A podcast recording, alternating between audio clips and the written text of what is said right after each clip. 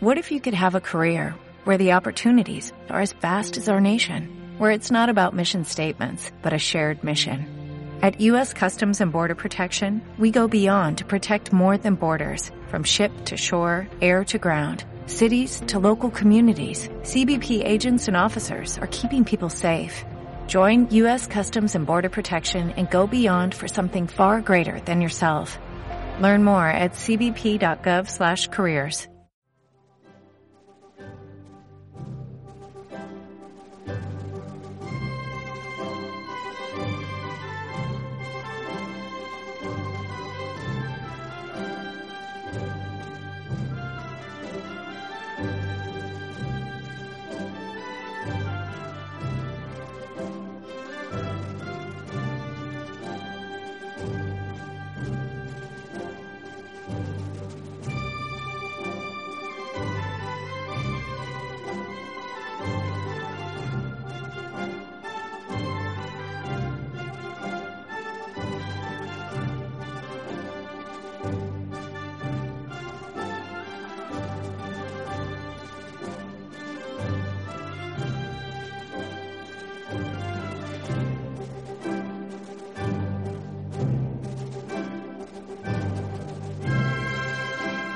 Hola, buenos días queridos amigos y oyentes, ¿cómo estáis?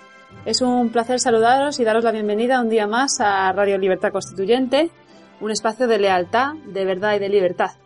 Soy Cristina Bazán y hoy es domingo 4 de enero de 2015. Y empezando el nuevo año con muchas ganas, estamos don Antonio García Trivijano y yo en el estudio Somos Aguas. Hoy no tenemos la suerte de contar con la participación ni de José María Alonso ni de Elena Bazán, eh, que no han debido tener la misma suerte empezando el año que nosotros, porque se han puesto los dos mmm, malos, están enfermos. Entonces, pues nada, usted y yo solos, don Antonio. ¡Qué maravilla!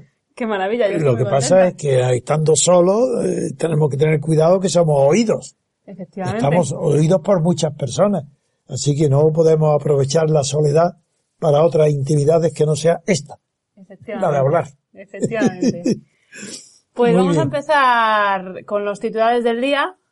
Vamos a comentar. Vamos a comentar Yo y analizar. siento porque había reservado yo un, un tiempo prudente, pensaba de haber dejado media hora o un cuarto de hora para José María Alonso, pero no me importa, como todos saben que yo improviso, y improviso según el tiempo que tenga, nunca relleno con tonterías ni eso nada, pero es que siempre tengo, todos los días me quedo con muchas cosas importantes que no puedo decir porque es prudente no pasar de más de hora y diez, hora y cinco, una hora, y por eso no lo, pero hoy, hoy, al estar solo, tendré menos cuidado de ser breve y explicaré con más precisión o más extensión los conceptos que todos los días veo equivocados en la prensa.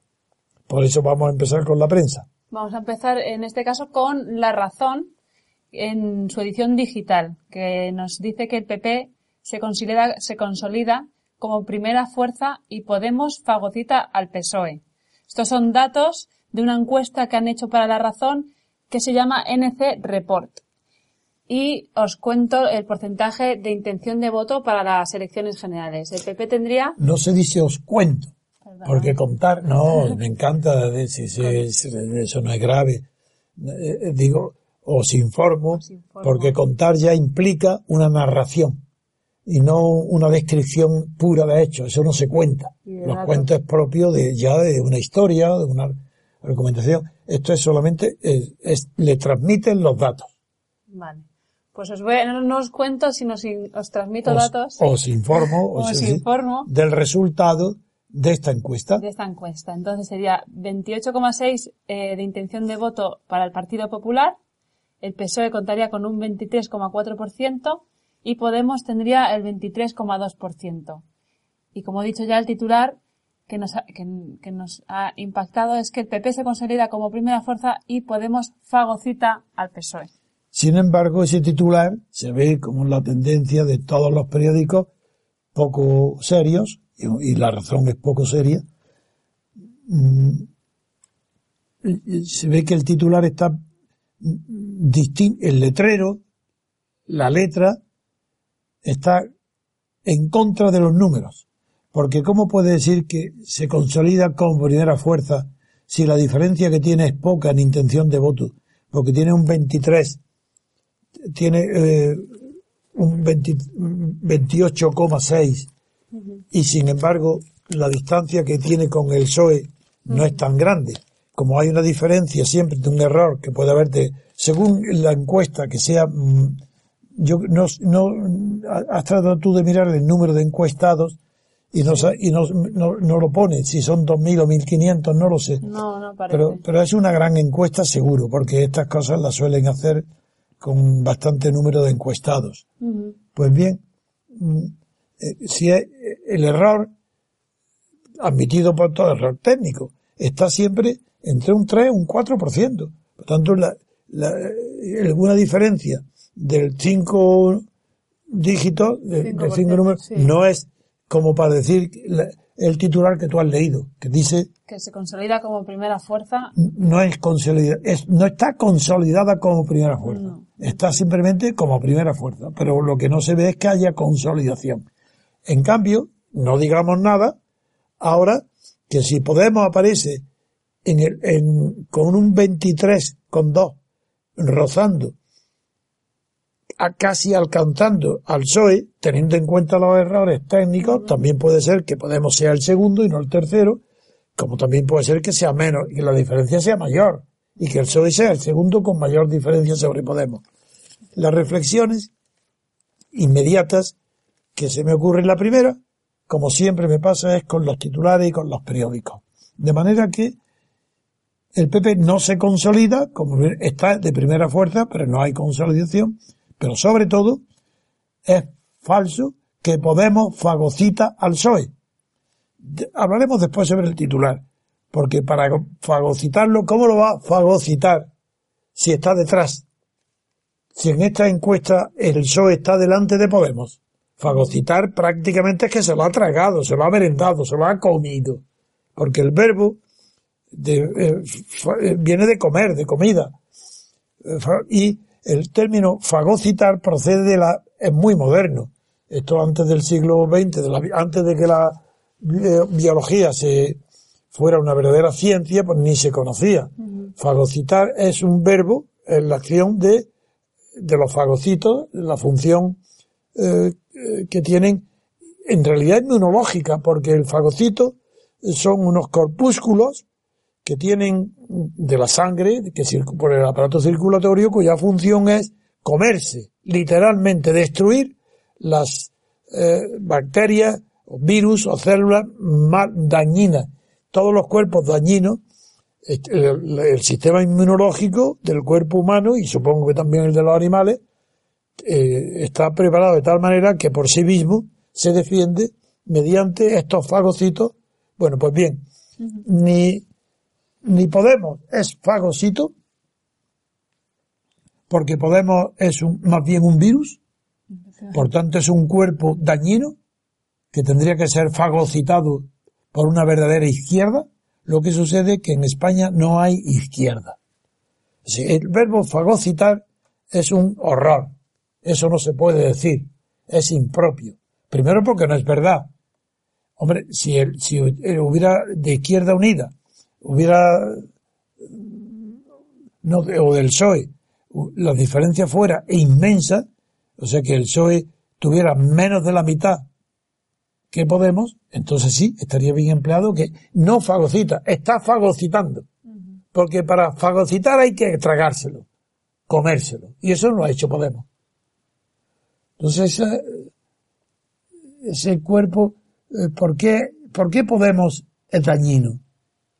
Porque ha aceptado la partitocracia, amigos oyentes, que la principal crítica mía a Podemos, desgraciadamente, es que forma parte de la partitocracia porque ha nacido del seno de ella, procede de Izquierda Unida, y nunca, jamás, los politólogos, que algunos ya parecen que tienen 23 años y 21 años, es decir, politólogos con 21 años, yo no me he atrevido a escribir nada de, sobre política, sobre pensamiento político, hasta, hasta que no tuve cerca de 50 años o 50 años. No, no, sin cerca.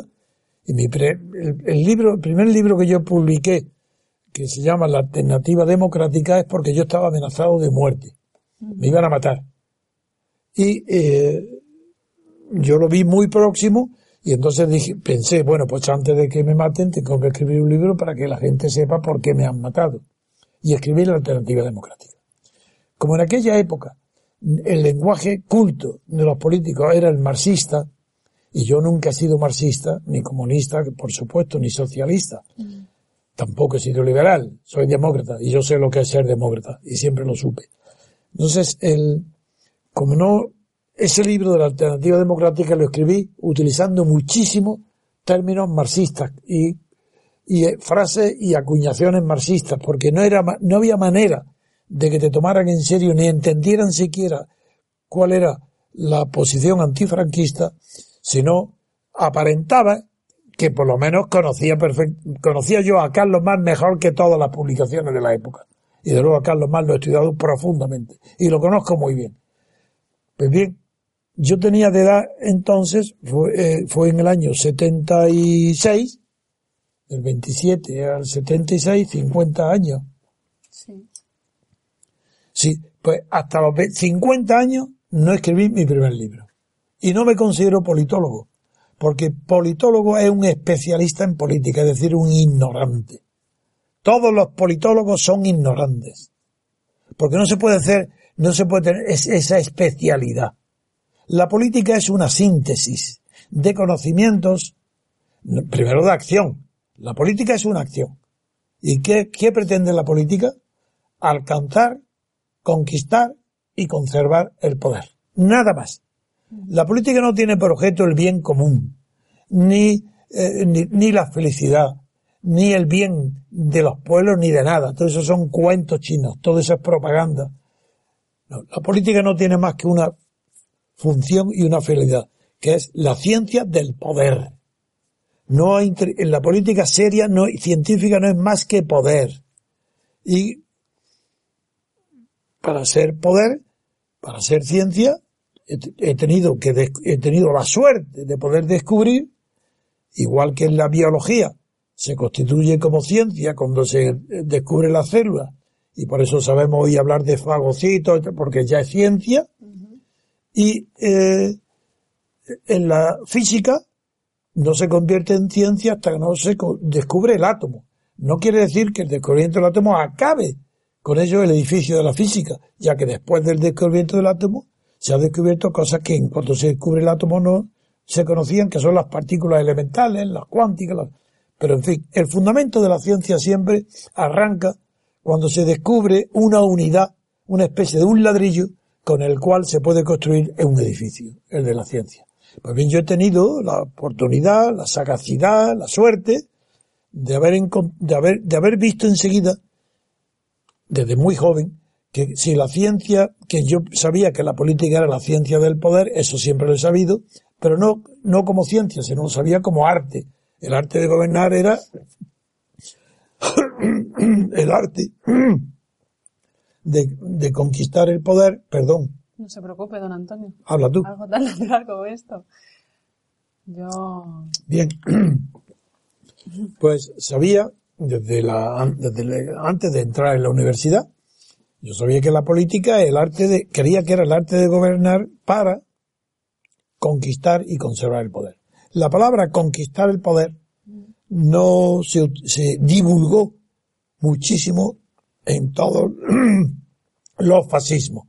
En el Mussolini, el italiano, que fue el primero, el español, de, español y luego de Hitler. Pero Ramiro de Ledesma en España habla ya de la conquista del poder, la conquista del Estado. Es el título de las obras de los falangistas, conquistar el Estado. Pues eso, conquistar el Estado, para conservar el, poder en el Estado es el objetivo de la política. La política, por esa razón, como es una síntesis no se puede definir por ninguno de los elementos que la componen. Entonces la moral, claro que forma parte dentro de la síntesis de la política y por tanto dentro de, de la artimaña de las técnicas, de las estrategias y de las tácticas para conquistar el poder del Estado. Entra la moral, entra la religión, entra la ciencia, entra las costumbres, las tradiciones, los valores, todo entra. La economía, por supuesto, la sociología. Entonces, ¿cómo se va a ser politólogo si no eres un especialista en todas las ciencias? Eso ya no eres un especialista. Ya, ya decía Ortega, que sabéis que no le tengo simpatía, pero era un hombre inteligente y culto. Y decía que un especialista es un bárbaro. Ser especialista de algo es ser bárbaro. Y ser especialista de política, politólogo, no digamos. Entonces es un ignorante por definición. Un politólogo no puede conocer ni sociologías, ni ética, ni filosofía, ni economía, ni, demografía, pues si es que la política es la síntesis de todo. Por esa razón, hace mucho tiempo que vengo criticando una costumbre que la introdujo en, los años 80 y pico, ya cerca de los años 90, no, más tarde, en los años 90, lo introdujo algunos elementos más demagogos del Partido Comunista, la primera vez que yo lo oí, que me produjo extrañeza, fue a Cristina Almeida, que, que habló de políticas en plural. Desde entonces hasta hoy no lo soporto. Es que cada vez que oigo la palabra políticas en plural, es que en la televisión, que es todo el mundo, todos los periódicos, todo, derecha, izquierda, ya no existe la palabra política en singular, no existe. Las políticas siempre en plural. Y por tanto hay políticas de la vivienda, hay políticas del paro, políticas de subvenciones en plural. Pero políticas fiscales, ¿cómo no hay una política? No, no, políticas, políticas internacionales. Pero qué locura. ¿Cómo va una misma sujeto activo de la política tener varias políticas? Si la política es una síntesis. Si se habla de políticas en plural, desaparece la política. No hay política. No, y es porque confunden, no, en lugar de decir política en singular, dicen políticas en plural para creer que en España hay pluralismo, que hay pluralidad, que es plural la política. Y no, es porque la confunden con medidas. Las medidas de un gobierno son múltiples, varias medidas, resoluciones, eh, diligencias, actos de gobierno pero políticas plurales de un gobierno no duraría, pues como se dice ese dicho tan gracioso de los boomerang en la esquina de un colegio de niños. Pero ¿cómo, ¿cómo un gobierno va a tener distintas políticas fiscales, distintas, variadas, múltiples políticas internacionales? Ah, de manera que tiene un, eh, como Maragallo, claro que se ve que son locos, tiene una política internacional frente a Rusia. Y otra distinta, completamente distinta, diversa ante Estados Unidos. Y otra política internacional con China. Y otra con la Unión Europea. Y dentro de la Unión Europea tiene una política con Francia. Y otra política internacional con Alemania. A ese es el ridículo a que conduce empleo de la palabra política en plural para todos los asuntos, asuntos sociales, políticas sociales. ¿Pero qué es esto? La concepción social de la política entendiendo por social lo inherente a la justicia social, que es un concepto que procede de la Iglesia, pues bien, la concepción es única.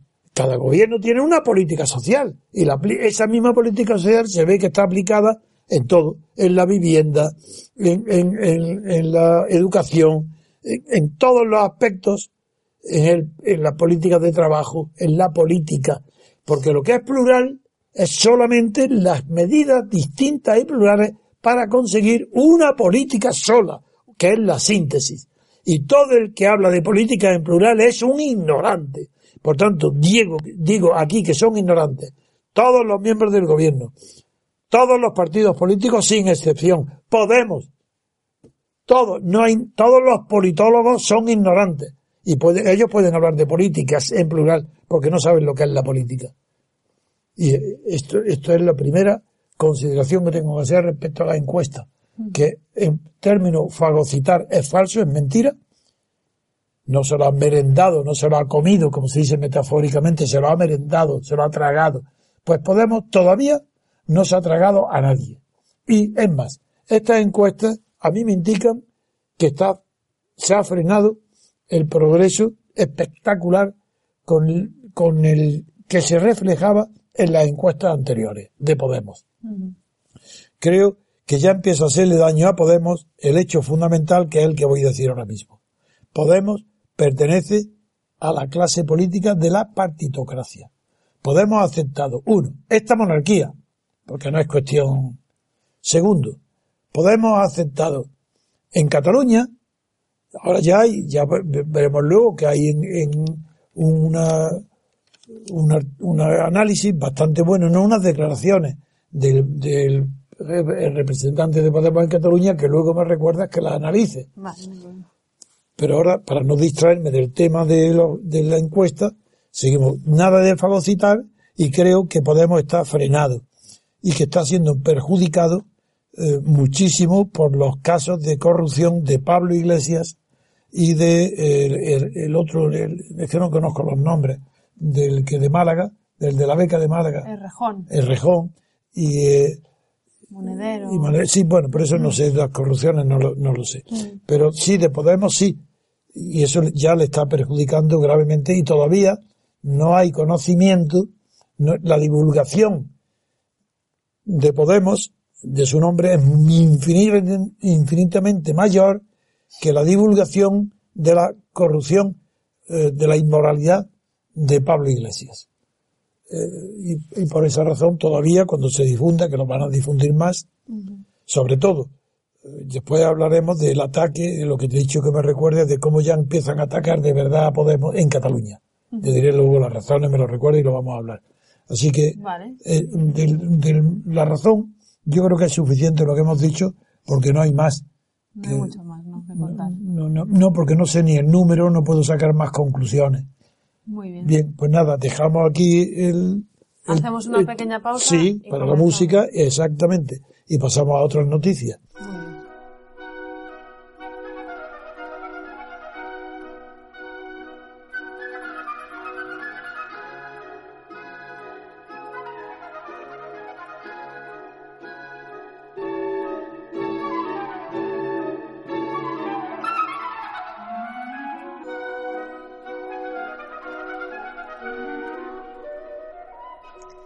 Comenzamos la segunda parte del programa con el análisis a, la noticia que ha sacado el mundo, eh, que os leo, que os paso a leer. ¿Portada?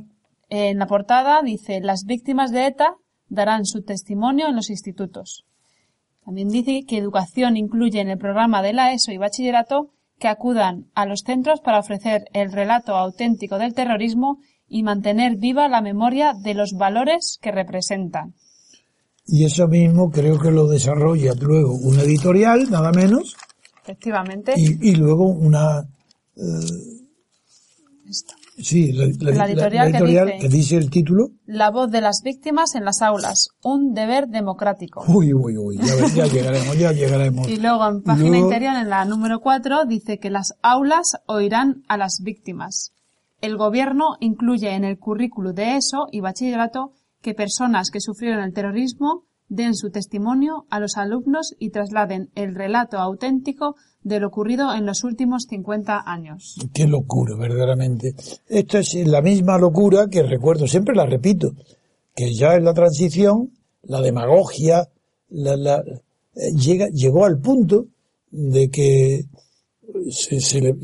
la televisión pública, cuando era todavía la 1 nada más, defendían que para se planteó el tema de si se suprimía en el bachillerato, en la enseñanza después de lo, no sé cómo se llama, de enseñanza obligatoria entonces, mm. secundaria creo que era. Y el bachillerato, si se debía de suprimir el latín y el griego. Y defendían todos unánimemente que había que consultarlo en una encuesta con los estudiantes, con los alumnos de 10, de 10 años, 12 años. Bueno, eso, y esto es igual, las aulas oirán a la, pero vamos, yo tengo que dominarme de la rabia que me da eh, el nivel mental de los periódicos y por tanto de los lectores y por tanto de los votantes y por tanto de la población española. Pues vamos a comenzar por orden la primera noticia, que es la que tú has dicho de mundo. Las víctimas de ETA, dice el, el titular, darán su testimonio en los institutos. Vamos a ver. Pero ¿quiénes son las víctimas? Las víctimas han muerto, ¿no? Son, el que ha matado es la víctima. Y el victimario es el que asesina. Muy bien, el victimario asesina. La víctima es el que muere. Y las familias del, del asesinado son los allegados a la víctima, los que sufren, los que más sufren, los que tienen una pena mayor que la que sienten los ciudadanos ante cualquier tipo de crimen. Pero si el crimen de ETA, que es el que se está organizado y ha durado casi 50 años, es natural que se llegue a constituir una especie de un colectivo de familiares de las víctimas, porque la víctima muere y no se le puede dar audiencia. Porque es lo que dicen aquí, que es obligatorio la audiencia a las víctimas. No, no, es que las víctimas no son.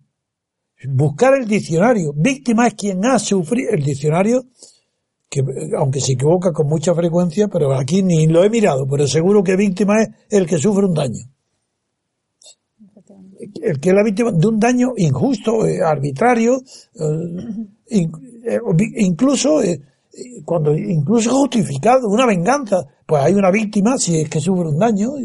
Bien, las víctimas no, no pueden dar su testimonio en los institutos porque no viven para darlo, a no ser que sean aquellas que han tenido la suerte de escapar a un tiro en la nuca. Como es dificilísimo que los tiros en la nuca, que era la estrategia y la táctica de los etar, de los asesinos de ETA, los que escaparan de eso, o los que han estado secuestrados, los pocos, y fueron liberados, eso sí, pero son, víctimas y pueden ser oídos. Pero nunca, nunca para mantener el relato auténtico del terrorismo. Eso de ninguna manera. Porque el relato auténtico es una cuestión de hechos, no de sentimientos. Lo que puede dar testimonio de sentimientos es el que sufre el atentado, la víctima y sus familiares, amigos allegados.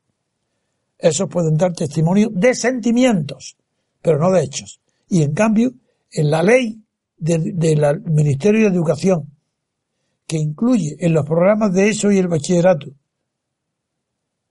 la obligación de incluir el relato auténtico del terrorismo, relato auténtico, tiene que estar autentificado por quién, por un notario, pero si ni siquiera los historiadores pueden, tener relatos auténticos de la historia, si cada generación necesita su historiador, pero qué ignorancia cultural implica este, este verdadera barbarie, un relato auténtico del terrorismo son los víctimas, pues justamente los menos indicados para hacer un relato auténtico, relato de hechos, son los familiares de las víctimas y las víctimas.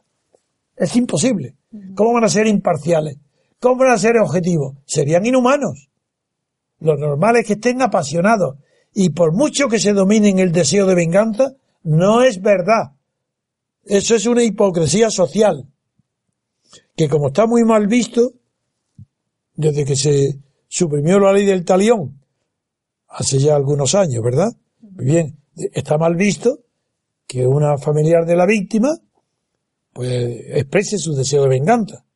Yo no sé, yo no soportaba cuando he visto a las madres de asesinados por ETA decir, sin llorar, mirando a las cámaras, diciendo que sea lo último, que yo, con que sea lo último, que ya no se mate más. Mentira.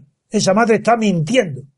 Es una hipocresía social que le obliga a decir eso. Una madre quiere que maten inmediatamente al que ha matado a su hijo. Eso es sincero. Y como es sincero, y eso existe, ese sentimiento no cambia, el gobierno no tiene que escuchar a las víctimas. Lo que tiene es que protegerlas, favorecerlas, darle el consuelo, darle, sí, todo, todo, la ayuda humana. Pero oír a las víctimas para de esa audiencia deducir la política gubernamental contra el terrorismo, eso es absurdo. Eso no se le puede ocurrir ni al la manteca. Eso es lo peor que puede haber en una política antiterrorista. Escuchar a las víctimas, pero ¿qué es eso? Las víctimas son víctimas dignas de compasión y punto, se acabó. A partir de ahí no tienen ni más inteligencia, ni más conocimiento, ni más sentimientos para combatir el terrorismo que un ciudadano corriente. Es más, tienen menos capacidad, porque están ciegos por el odio. Y si quieren perdonar porque son católicos y perdonan, bueno, podrán hacer el esfuerzo de decir que perdonan, pero no pueden olvidar, porque no es posible que se pueda olvidar algo semejante. Pueden perdonar, pero pensando en el otro mundo, no en este. Con una conciencia religiosa puede perdonarse. Sí, el perdón. Pero con una conciencia política, haciendo manifestaciones en la calle de las víctimas, dimitiendo ministros de justicia o no fue por el aborto, pero también por el problema de las víctimas, pero si hacer, de las víctimas un problema político de primera envergadura, eso indica que este país, España, está moralmente desnortada. No tiene orientación moral ninguna. No sabe que las víctimas políticamente son nada. En cambio, humanamente son dignas del mejor trato y la mejor compasión que pueda darse. Porque son víctimas de verdad, los familiares. Los que, ¿Por qué? Porque han sufrido más que nosotros. Porque sufren más. Entonces, como el sufrimiento es mayor y la causa del, del sufrimiento no es particular, sino que es una causa universal, es decir, nacional, entonces, si la causa del terrorismo nos daña a todos, es normal que tengamos todos una compasión especial y un trato especial siempre que se trata de sentimiento y de humanitarismo hacia los familiares y allegados al terrorismo, o a las víctimas que han sobrevivido al atentado, o los que han sido eh, capturados y estado prisioneros o secuestrados. Eso es normal. Pero escuchar a las víctimas no. Veamos a ver, veamos a ver cómo eh, en, el propio periódico, al hablar de los valores, ahí es donde, al, hablar de los valores eh, defendidos con la política, ahí veréis cómo los errores son infinitos. Empieza, eh, voy a empezar por el editorial. El editorial dice, la voz de las víctimas en las aulas dice, un deber democrático. ¿Habéis, ¿Habéis oído algo? Sí. ¿Por qué? Vosotros los que me oís a mí, ya sabéis la barbaridad que implica, pero el, si hay 10 millones de electores en España, 10 millones creen que esto es correcto. Pues no, señor, no es correcto. Esto es una brutalidad imposible, porque primero, ni es falso que la voz de las víctimas deba ser oída en las aulas. Y es falso que ese deber sea democrático. Empecemos por lo más fácil. Pero, ¿qué, ¿qué es lo que es un deber democrático? Pues respetar los resultados de unas elecciones, nada más. Son las elecciones las que son democráticas, nada más. Cuando se toma una decisión, que es la democracia, por mayoría y minoría, se está tomando una decisión democrática. Y mm, entonces se puede decir eh, que para que haya democracia se requieren Primero, que haya elecciones, donde hay listas y que se haya elecciones de personas, porque cuando se, no se puede elegir a personas, sino solamente listas de partidos, como ya el candidato está impuesto, no hay libertad, al no haber libertad para que nosotros elijamos a los candidatos, ellos se propongan, como no es libre, ya no es democrático. Luego en España no hay democracia. ¿Qué es lo que hay en su lugar? Pues lo que se llama partitocracia, o técnicamente, científicamente, estado de partidos, monarquía de partidos. Entonces, eso no es un deber democrático. Porque las víctimas, ¿cómo, cómo escuchar a las víctimas? Ah, deber democrático, venga, someterlo a, a votación. Vamos a hacer una votación en toda España de todos los ciudadanos para que voten si deben ser las aulas, se debe escuchar la voz de las víctimas, sí o no. Si se mete a votación de personas, nada de partidos, personas, y más del 50% dicen que sí, entonces sí, sería un deber democrático. Si no, no, no es ningún deber, ni democrático. La democracia no impone el deber de escuchar la voz de las víctimas. Pero ¿qué es esto? ¿Hasta qué punto se puede llegar a deformar lo que es democracia? Eso es ridículo. Pero vamos a ver más.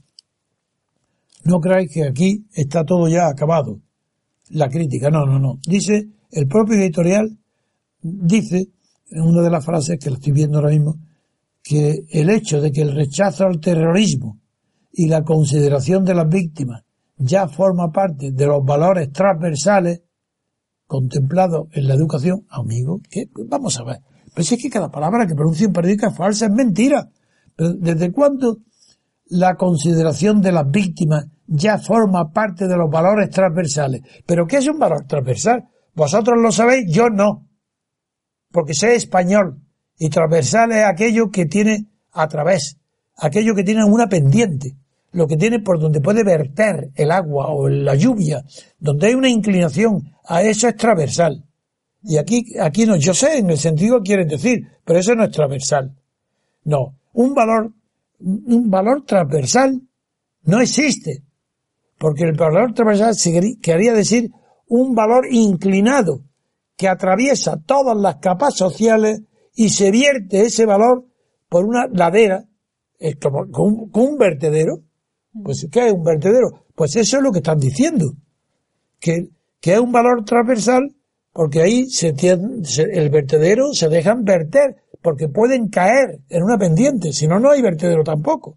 Bueno, pues esto no es verdad. Los valores, si se quiere atender a la extensión de los valores, que sea universal, total, parcial, dentro de una sociedad, se puede decir que los valores son o bien verticales, que afectan el mismo valor a toda la pirámide social, que el jefe del Estado y el último mendigo bajo un puente saben lo que son esos valores, que son los que forman parte de lo que se decía antes, derecho natural, la moral natural, sí, los naturales, lo que, esos son valores morales, pero son verticales, porque son, es como una cúspide hasta abajo, todos lo participan de él. Otra cosa es que se cumplan, nadie los cumple, eso es igual.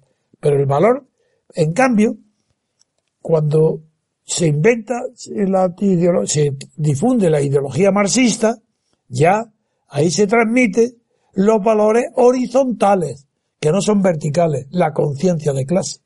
La conciencia de clase no puede tenerlo un banquero. Eso es horizontal, porque la pirámide tiene unos valores verticales y como la pirámide tiene capas que van cada vez menor, las más extensas están en la base y a medida que se va subiendo en la escala social, las capas van disminuyendo de grosor y de tamaño y de extensión, pues esos son los valores, esos se llaman horizontales. Porque la clase dirigente tiene unos valores que no tiene la clase dirigida. Porque la clase gobernante tiene unos valores, sí, sí, valores morales o inmorales, distintas de las clases gobernadas. Son distintos, el pobre y el rico tienen valores diferentes. Uno le da más valor a la vida cuando no tiene que comer y le da poca importancia al hecho que coja un pedazo de pan o una gallina donde se la encuentre. Y, la, y los defensores de la propiedad creen que tolerar ese robo de gallinas es poner en peligro el derecho de propiedad de la banca, de los grandes rascacielos, que se pueden venir abajo porque se roba una gallina. Por eso los códigos antiguos, como dice Lesmes, el presidente del Tribunal Supremo, están la ley de enjuiciamientos criminales están hechos para los roba gallinas, como lo ha dicho literalmente. Pues bien, con esto quiero decir que quien diga valores transversales no sabe lo que está diciendo, transversal. Eso no es, no es un valor transversal. Pero si es que no hay ningún valor transversal, o son verticales o son horizontales. Transversal quiere decir que atraviesa oblicuamente. Pero si atraviesa oblicuamente, el grado de incidencia de ese valor, al incidir oblicuamente, transversalmente, en las distintas capas sociales, la valoración de ese valor es distinta. No es lo mismo. Por eso digo, por eso, y como no, no puede ser lo mismo robar una gallina que las tarjetas negras de Clesa y de Bankia, como no es lo mismo, es imposible que sean los mismos valores los que acusan, se traducen en la sensibilidad de las clases pobres, de los parados, de los ambientes o de las casas poderosas, de las clases poderosas. ¿Quién se indigna más? Son las clases medias y hoy en España cada vez están más reducidas. Por lo tanto, quiero decir que también la palabra transversal es injusta, no expresa lo que dice y está muy mal empleada. Y todo eso es para ocultar la verdad. siguiendo con otro asunto, que además esta estrategia, esta, lo que, ¿qué quiere decir que haya una ley, una ley, o un precepto, no sé lo que es, una orden, decreto del Ministerio de Educación que obligue a meter en la en las escuelas y en el bachillerato la voz de las víctimas. Pues una estrategia de Rajoy. ¿Es que acaso no todo el mundo ve y con claridad que Rajoy ha perdido el apoyo de las víctimas del terrorismo? Es que todo el mundo no está viendo que las víctimas del terrorismo, los familiares de las víctimas, están convocando manifestaciones tumultuarias, tumultuosas. ¿Para qué? Para protestar contra la política del gobierno de Rajoy. Es que no se sabe todo el mundo que ya han pronunciado que se van a abstener, que no van a votar a Rajoy. Esta es la respuesta de Rajoy. Esta es la respuesta de Ver un hombre que dice que es culto, sociólogo, y que, ¿cómo? Ah, he perdido el voto, me dicen que sostiene que no votan, vamos, vamos a hacerlos profesores. Lo han nombrado profesor, y naturalmente, esto va unido con la corrupción, porque el profesor víctima o familiar de la víctima, que obligatoriamente tiene que dar clase escucharle en todos los institutos, en todos los colegios, naturalmente hay que pagarle. Entonces, ¿qué está intentando Rajoy? Comprar la conciencia de las víctimas de los terrorismos mediante dinero. Eso es lo que hay aquí. Esto es lo que, todo lo que se está ventilando. Es una vergüenza. Es un disparate desde el punto de vista psicológico y moral. Pero es una vergüenza política. Porque lo que aquí Rajoy con esto quiere comprar el retorno de los familiares de las víctimas y de las víctimas al seno el retorno al pozo de votos que tiene asegurado el PP. El PP sabe ya que pierde la mayoría. ¿Y qué disparate se le ocurre? El primero este. Vamos a nombrar profesores de todos los institutos y colegios obligatorios de España a, las, a los familiares de los que ha matado ETA. Ya, ahí, ya ahí empieza. Yo creo que después de esto mm, mm, todos los comentarios van a sobrar porque claro, todo lo que voy a hacer luego de, comentarios de este tipo no es más que analizar en detalle lo que eh, lo que ya hemos dicho, lo que ya he dicho. sí que en páginas siguientes dice las aulas oirán a las víctimas. ¿Cómo, cómo? Y, en, cuestiones tan que, que, enseguida se pregunta, hay una pregunta que se hace, ¿los profesores estarán obligados a hablar, los profesores quieren decir lo de las víctimas, claro, las víctimas, eh, hablar sobre el terrorismo de ETA, dice, no, todos los terrorismos, claro, no va a decir que a ETA también ha metido aquí al Grapo. Ah, el Grapo. Ah, de manera que el Grapo también a dar clase de terrorismo, entonces hay que llamar al fundador del Grapo, este que está escribiendo hoy defendiendo a Franco. ¿Sabes quién es? Un, jefe del, el fundador del Grapo está en todas las televisiones como una figura. Y coincidió conmigo en, una, eh, eh, el, grapo, y yo no sabía quién era, y cuando me dieron el nombre, eh, que era el fundador del grapo, que está en todas las televisiones, le dije, ah, dije, pero usted quién es? le dije, pero usted, me dijo el nombre, el fundador del grapo, dice sí. Y digo, pues yo con usted no me dirijo la palabra, no quiero hablar. Y yo no me distingo por tomar represalias ni nada. Pero eh, de manera que oír a las víctimas del terrorismo, no, que va, es mucho mejor, como dice aquí ahora, oír a los terroristas arrepentidos, nombrados profesores, no solo a las víctimas, sino a todos los terroristas que se arrepienten, los metemos en televisión y ganan dinero y publican libros gracias a que fueron los fundadores del Grapo. Perdón, es que ahora el nombre siempre lo tengo en la cabeza, pero se Puede ser Pío Moa. Exactamente, Pío Moa. Pues este Pío Moa hoy es una figura histórica respetada. Bueno, pues ya está. Ahora hay que nombrar, hay que buscar todos los demás miembros del GRAPU porque no habrá suficientes profesores para, para poner a los, no solo a las víctimas del terrorismo, sino también al GRAPU, porque este está arrepentido y falta entonces esa conclusión. Yo creo, sí, bueno, hay una expresión que, me, que quiero subrayar. También viene en el mundo. En la página 5 de Mundo dice, mm, que la experiencia en el País Vasco, que son los avanzados, claro, ellos son, llega ya a 2.200 alumnos, el plan dice, porque el plan de víctimas educadoras, esta expresión es maravillosa, arrancó en Euskadi con Pasi López, es decir, víctimas educadoras. ¿Os dais cuenta? ¡Qué horror! Es decir, que la educación corresponde, la mejor educación, a los que han sufrido un daño moral de asesinato. Víctimas educadoras. Si eso no puede ser nunca. Ah, claro que tengo para terminar que hablar de lo que es la ley del talión, lo del ojo por ojo y diente por diente. Mm. Para que se comprenda la barbaridad que implica esto de la, nombrar profesores de moral para los niños a los causantes del dolor, a los, a, los, a los que han sufrido el dolor, lo que implicaría que también llevaran a los arrepentidos, como el de Grapo. Bien, mm, la ley del talión implicó cuando se creó, que su origen está en el Estado hebraico, en el Estado no, en el pueblo hebreo, en las tribus, eh, cuando se, creó la expresión ojo por ojo y diente por diente, representó un progreso moral inmenso. Sí, sí, el derecho penal se empieza ahí, a ser derecho, porque figuraron antes de, ojo por ojo y diente por diente, eh, lo que había no era derecho penal, sí, era derecho porque estaba aceptado.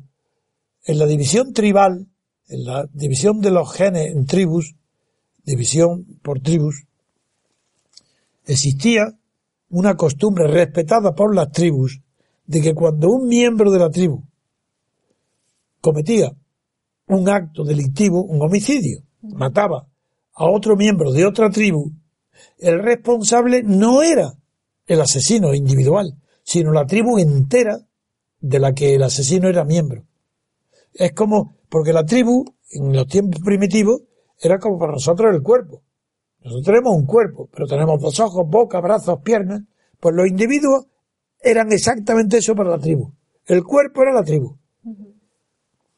Y la venganza o la represalia de la tribu no era el ojo por ojo y diente por diente. Eso implica ya un avance civilizador muy grande. Porque si le hace un daño, lo normal del que replica un daño no es respondiéndole con el mismo daño, sino algo mucho mayor. Si a alguien le, le, arranca un ojo, pues lo normal, el sentimiento que tenga el que lo sufre, es arrancar los dos del, que lo ha agredido, que era lo, que podía llamarse las bárbaras costumbres tribales.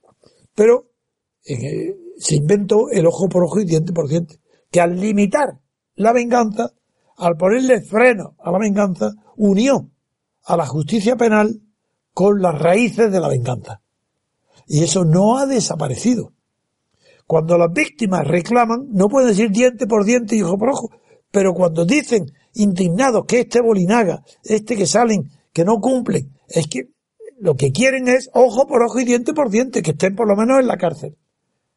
Entonces ellos, si no protestan del mismo modo, un ciudadano corriente que ve, bueno, que hay normas de derecho penal, costumbres de Estrasburgo, de los tribunales, de que eh, hay sentencias en que las, se pueden descontar a los presos eh, políticos de terrorismo en España las penas de privación de libertad que han sufrido antes de ser detenidos, de ser enviados a España en otros países. Todo esto es normal, pero las víctimas no lo pueden comprender, ni se les puede pedir que lo comprendan. El error está en escucharla.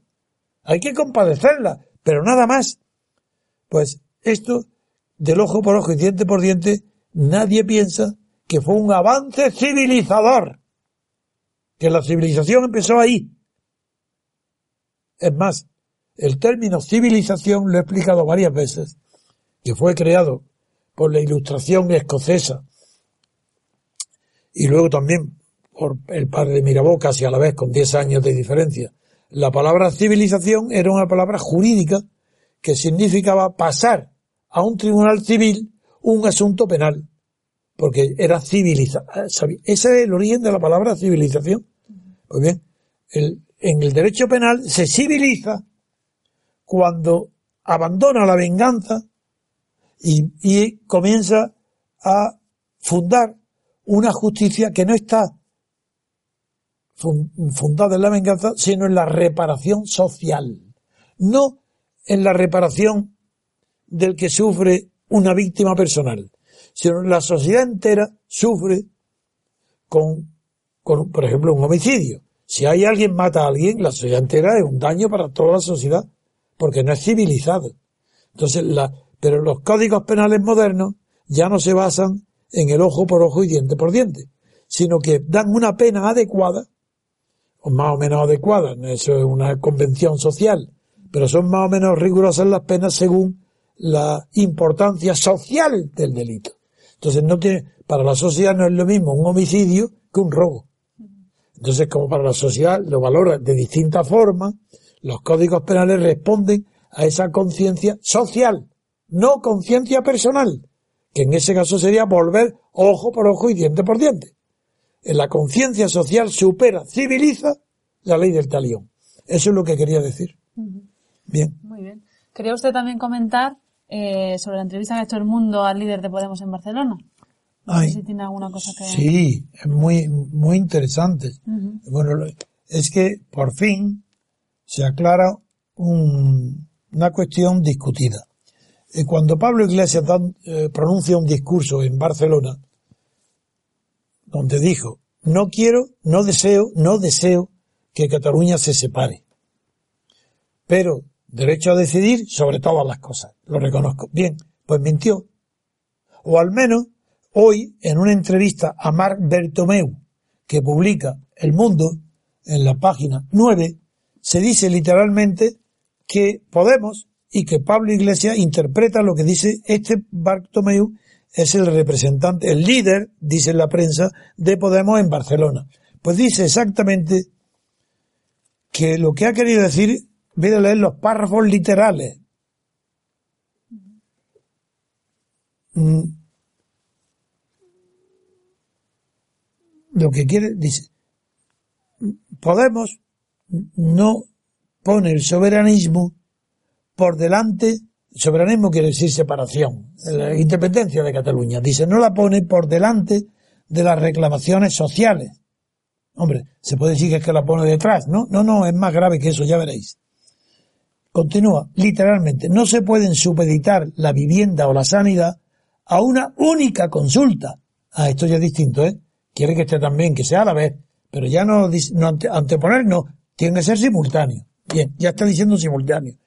Y después de decir eso, que es simultáneo, o en una única consulta hay que meter todo, dice, ese es el mensaje que quiso enviar Pablo Iglesias cuando criticó el abrazo entre Arturo Más y David Fernández el 9N. Bueno, en ningún caso fue un ataque personal, eso es evidente. Y concluye diciendo, nosotros podemos, no anteponemos el soberanismo al debate social. Claro que no lo antepone, lo quieren a la vez simultáneo y para que no haya duda, otra, otra respuesta. Al preguntarle que por qué no eh, pide que aprueba la consulta sobre la independencia, responde Bartomeu. También se debe. Luego aquí está diciendo que sí, que se debe haber una consulta sobre la independencia. Esto ya, así es de claro. Nosotros lo que proponemos es un proceso constituyente que se abran los candados de ya todos utilizan las mismas palabras que Pablo Iglesias, que se abran los candados de temas que nos han dicho que no se tocan, porque se decidieron en la Constitución. Desde el modelo de Estado, entre monarquía y república, lo que dice que debe ser incluido en una consulta, desde el modelo de Estado entre monarquía y república, pasando por las pensiones o el ejército. ¿Pero qué, qué significa pasando por el ejército? Ahí se debatirá, ahí, de ahí se debatirá sobre si Cataluña debe seguir con el statu quo de hoy, parte de España, o si debe replantearse el modelo. Pero en cualquier caso, lo, lo, lo que está seguro eh, estas declaraciones es que están apoyando la independencia siempre que sea simultáneo con la justicia social, con las cuestiones de igualdad. Si se plantea en un proceso constituyente junto con todo eso y el ejército y las pensiones, de acuerdo. Entonces, sí, de acuerdo con la independencia. El que se consulte un referéndum. No, no, no, no, no, eh, no, eh, no sé todavía si incluso el pensamiento de Podemos sería apoyar la independencia, porque no está nada claro su. Y esto es lo que yo quería recordar porque la gente no lo sabe o no lo cree. eh, no sé eh, si hay más temas que comentar o no. Yo, yo creo que creo tenía uno, voy a ver un momento, me perdonáis, que es que como no tengo a nadie, bueno, está Cristina que me ayuda muchísimo pero no tiene la costumbre de estar. No, Yo creo que eran las, esas tres cosas principalmente. Sí, las principales. las víctimas de todas las. Mm, no, quizás aquí, aquí, aquí, quizás.